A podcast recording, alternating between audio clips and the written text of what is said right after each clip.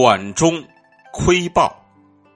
这个典故呢，最早出自《世说新语·方正》，讲的故事是，王羲之呢是我国东晋时期著名的书法家，他的几个儿子从小就跟随着他学习书法，其中呢，王献之资质极高，他曾经和两个哥哥去拜访谢安，两个哥哥滔滔不绝，只有他说了那么一点点他走后呢。谢安就说：“王献之是最优秀的，因为优秀的人说话都很少。王羲之书法呢，名动天下，又被任命为右军将军，家中的门生很多。而王献之呢，自小性情豪放不羁，常和他们在一起玩耍。有一次呢，那些门生们在玩一种名叫出扑的游戏，王献之呢就在一旁指着门客说道：‘这局要输了。’”门客就不以为然的说：“这个小孩子馆中看豹子，只能看到一个斑点啊！”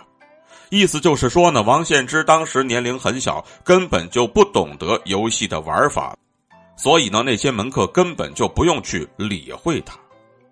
对此呢，王献之非常生气，就说道：“我和古人相比，远的我自认为只比不上荀凤倩，近的我只愧于刘真长。”说完之后呢，就拂衣而去了。荀凤倩呢是三国时期的魏国人，很有才学；刘贞常是晋国的名士。王献之的言外之意就是在说，我的才智仅仅次于这两人，其他人根本就不能够和我相比。后来呢，也的确如此。虽然说他的成就并不是荀凤倩、刘贞常能比。